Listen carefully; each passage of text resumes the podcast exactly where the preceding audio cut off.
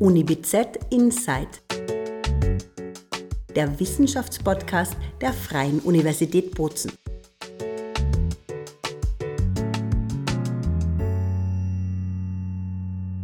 Willkommen zu einer weiteren Folge unserer aktuellen Reihe Women in Science. Ich bin Susanne Pitro und bei mir habe ich heute jene Frau, die in unserer Kampagne sagt, dass sie das Unsichtbare unter unseren Füßen sichtbar macht.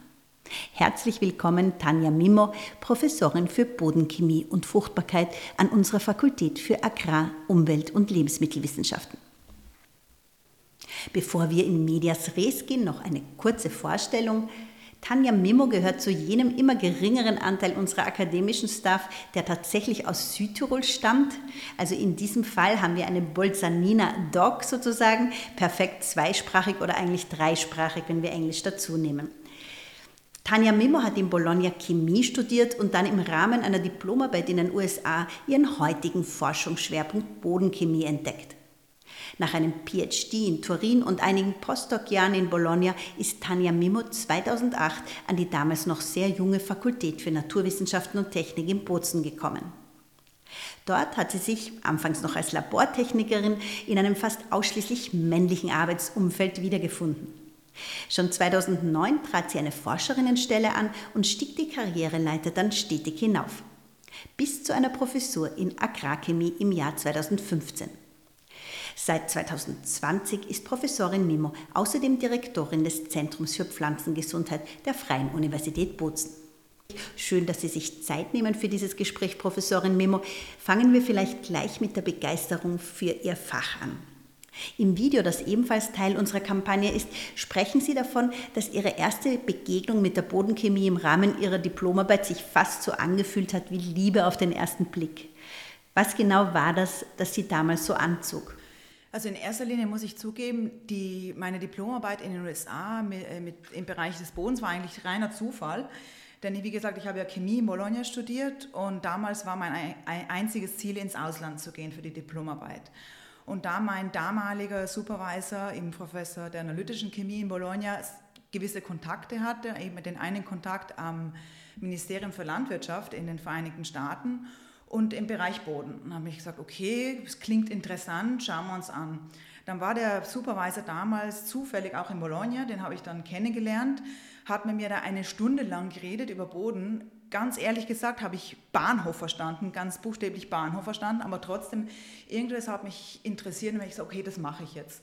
Bin dann gestartet, habe dann eben acht Monate dort verbracht, habe die ersten Wochen wirklich nur buchstäblich äh, kübelweise Boden von, von A nach B äh, geschleppt und eigentlich peu à peu habe ich äh, mit dem Thema Boden befasst und habe mich immer mehr interessiert und ich muss sagen, der damalige Supervisor hat mich eigentlich wirklich diese, diese Neugierde mir geweckt und vielleicht hat er auch mein, eine gewisse Seite von mir irgendwie auch geweckt, die eigentlich noch versteckt war, ganz klar, weil ich habe eigentlich noch studiert, ich habe mit der Forschung eigentlich gar keinen Kontakt gehabt.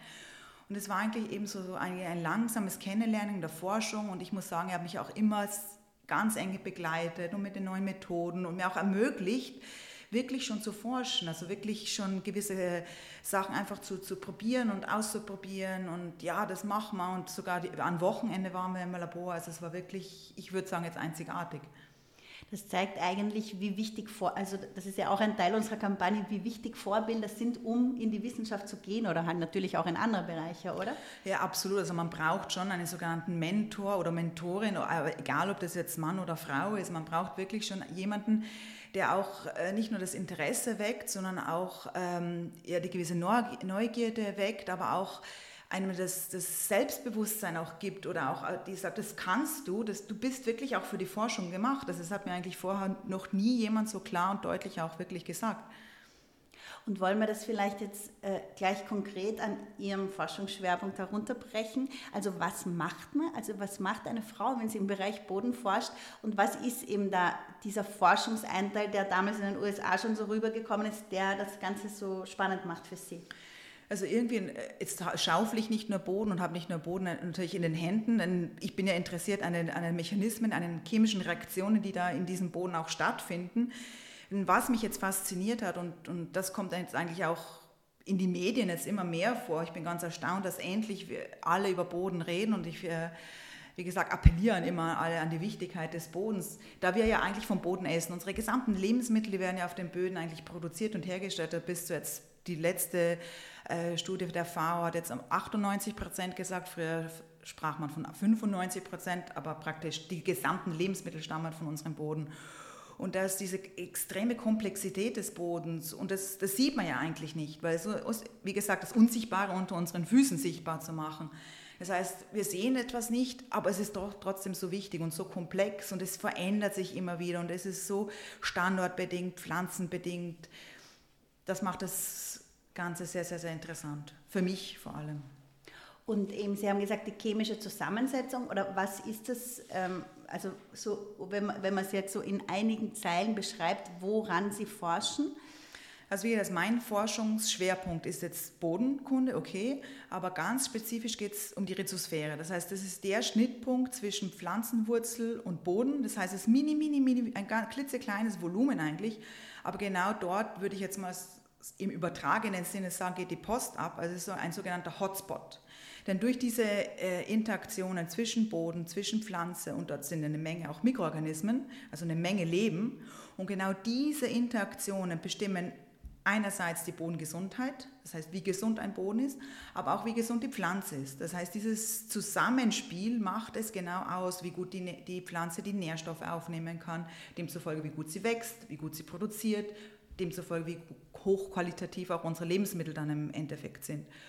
Demzufolge auch, wie gut sie auch Wasser aufnimmt. Also die ganzen Reaktionen, die eben diese sogenannte Pflanzengesundheit ausmachen.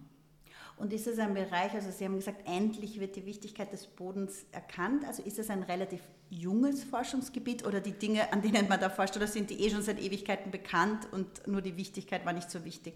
Also Forschung im Boden gab es oder gibt es schon seit, seit zig Jahren, also seit hunderten Jahren. Also die Rhizosphärenforschung zum Beispiel, die gibt es schon seit, also das, das, das Wort Rhizosphäre wurde zu, zu, als erstes 2004 eigentlich äh, von einem Deutschen, von, von einem gewissen Professor Hartmann, ähm, der hat eben die Rhizosphäre, als Rhizosphäre bezeichnet.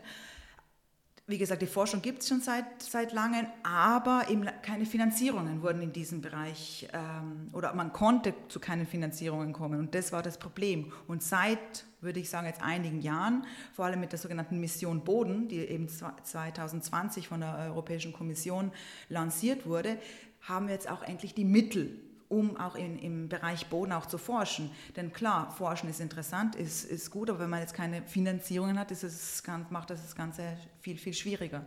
Das heißt, was hat man politisch erkannt, dass da Mittel zur Verfügung gestellt werden?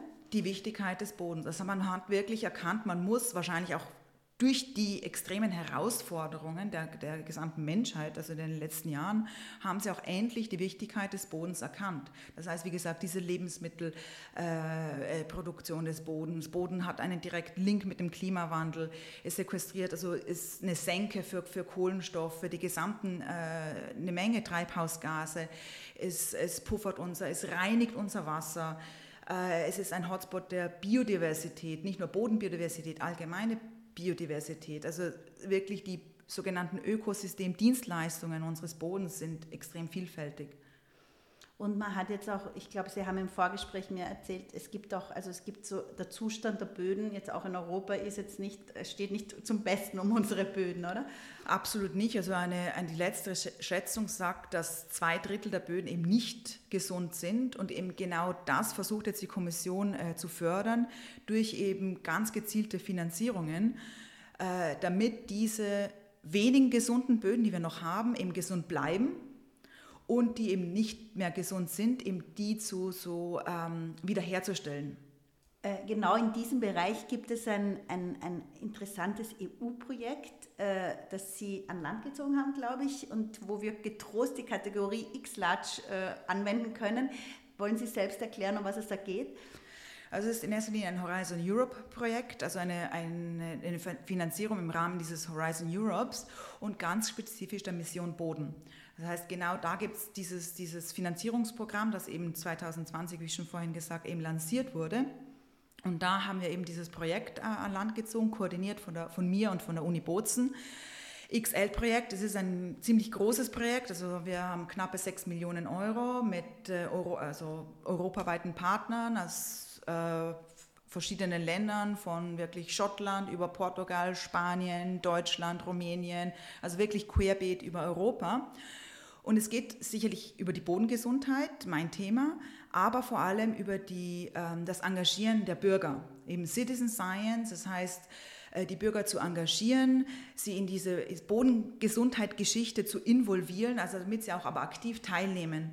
In diesem Projekt ist das Ziel, das gewisse Wissen äh, zu verbessern der Bürger, damit die auch wirklich verstehen, was es heißt, was ein gesunder Boden ist was auch die Vorteile von einem gesunden Boden sind. Das heißt, was machen wir? Wir, haben, wir werden querbeet in Europa sogenannte Initiativen starten, wo die, wo die Bürger dann wirklich rausgehen aufs Feld, auf in den Garten, in den Wald, wo auch immer, werden dann den Boden dort beproben und auch selbst analysieren.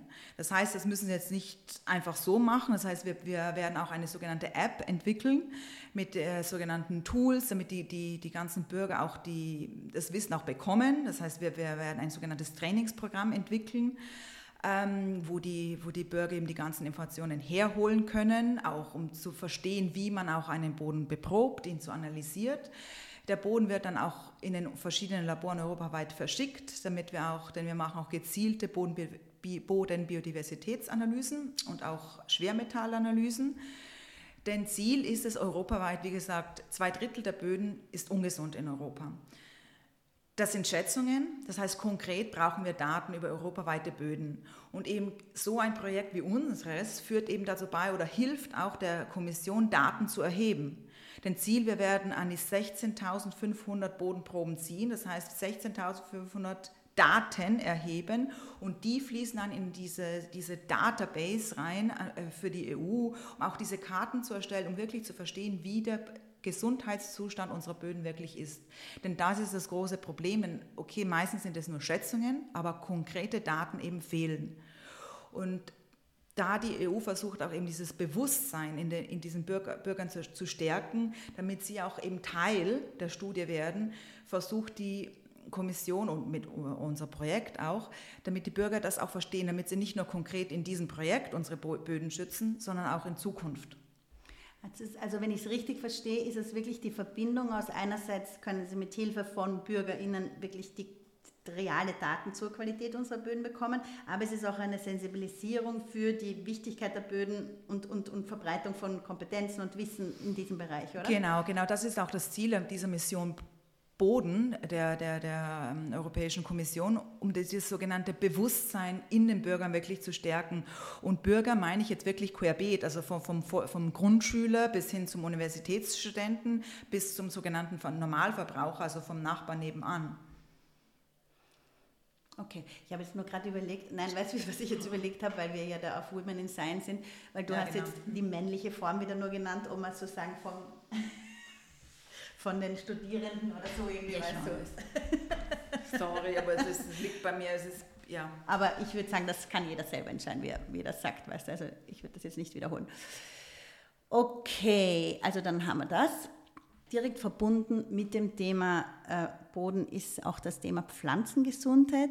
Jetzt haben wir an der Uni BZ seit drei Jahren ein eigenes Kompetenzzentrum in diesem Bereich, das Sie auch leiten. Äh, wo liegt in diesem Bereich in der Forschung aktuell, wo liegen die größten Herausforderungen und warum können die überhaupt innerhalb eines Kompetenzzentrums besser gelöst werden?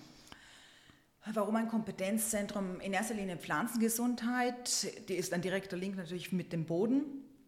Ähm, ein Kompetenzzentrum dient in erster Linie Fachwissen äh, zu bündeln, es ist ein, ein, zentraler Anlaufpunkt für Expertise, Wissen und Ressourcen zu einem gewissen Thema, eben diese Pflanzengesundheit. Und außerdem wurde es ja hier in Bozen, an der Uni Bozen, äh, ins Leben gerufen für lokale Lösungsansätze, also eigentlich für die lokale Südtiroler Landwirtschaft in erster Linie, nicht nur Landwirtschaft, sondern Forstwirtschaft. Demzufolge ist Hauptfokus sicherlich, die Forschung, aber es geht um wirklich Herausforderungen für die lokale ähm, im Land- und Forstwirtschaft. So zum Beispiel eben haben wir jetzt verschiedene Projekte ans Land gezogen. Wir sind zwar ziemlich jung, wie gesagt, 2020 ist nicht gerade im idealen Zeitpunkt konzipiert, denn genau in der Pandemie. Deshalb starten, wirklich starten konnten wir eigentlich 2021 Ende 2021, haben, waren aber trotzdem ziemlich aktiv auch im Bereich äh, Forschungsprojekten.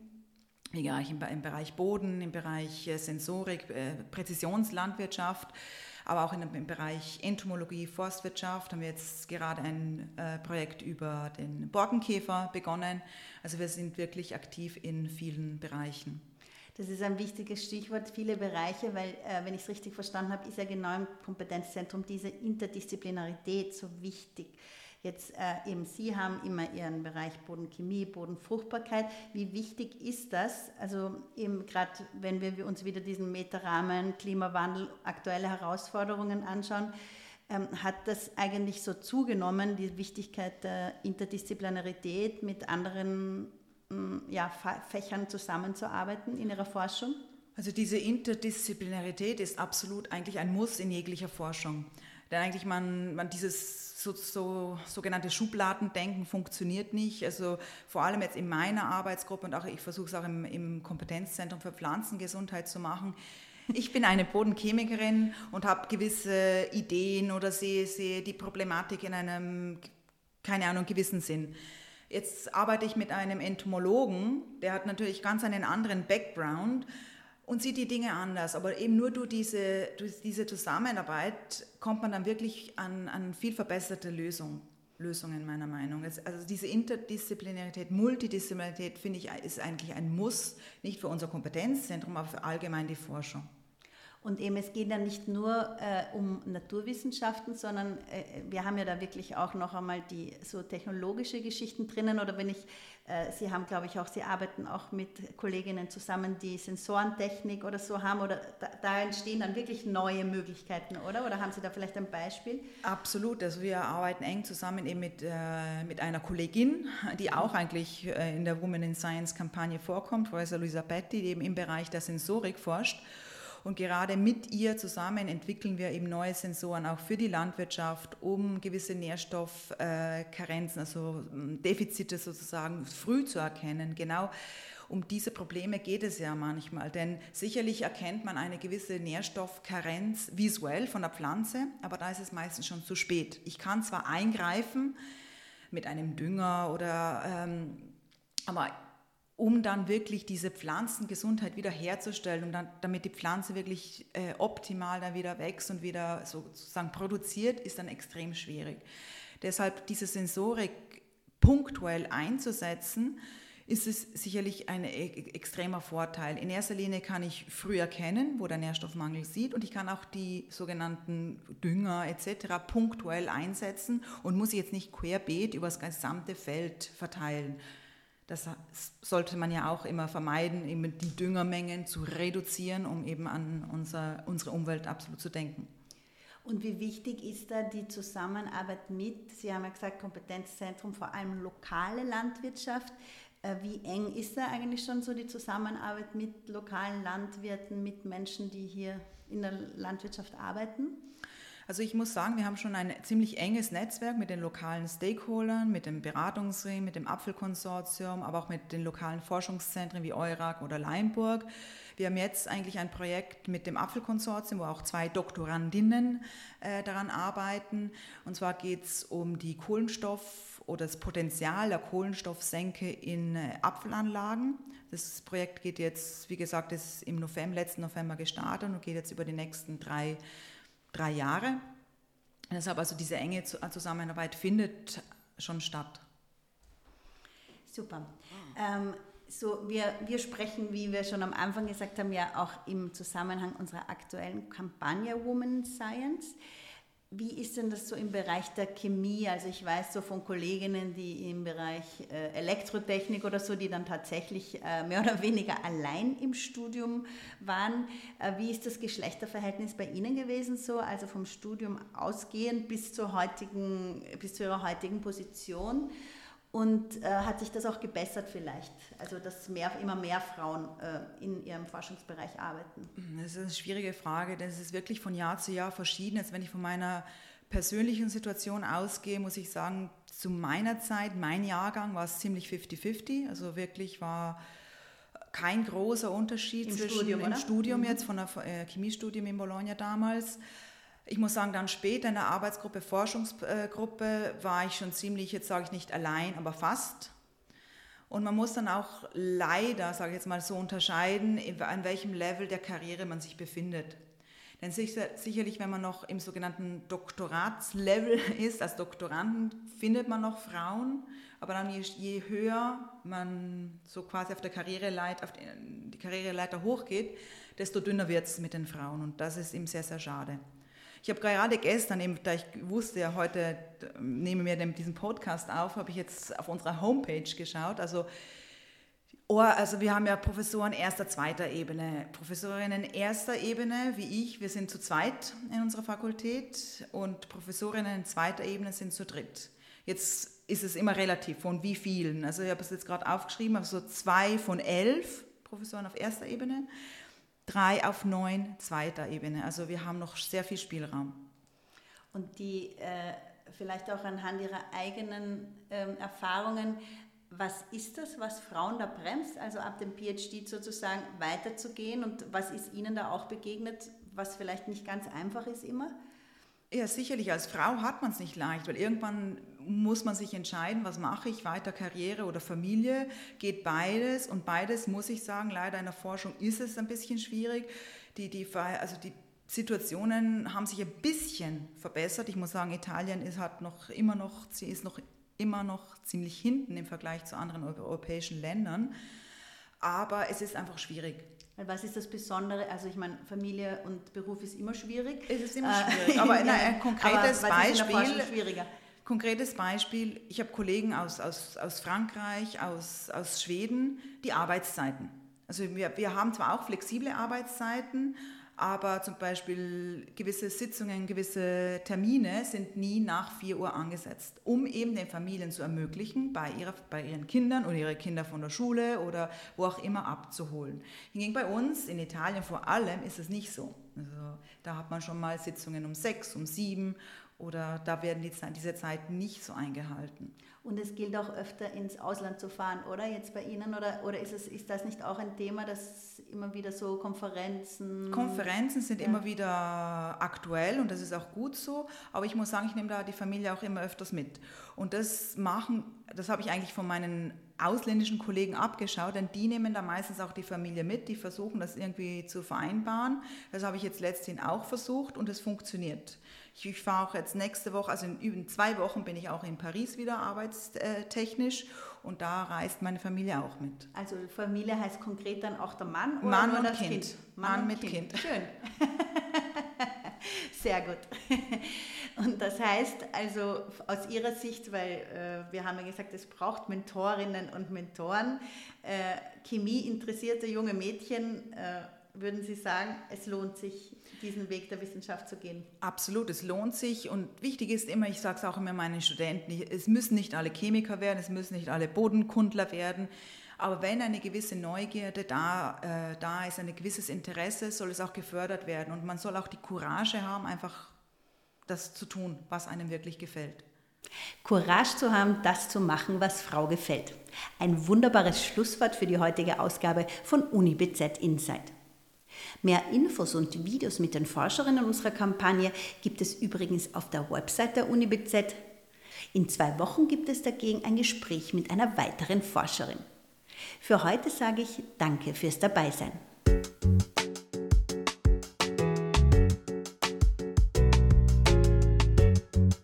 Das war UniBZ Insight.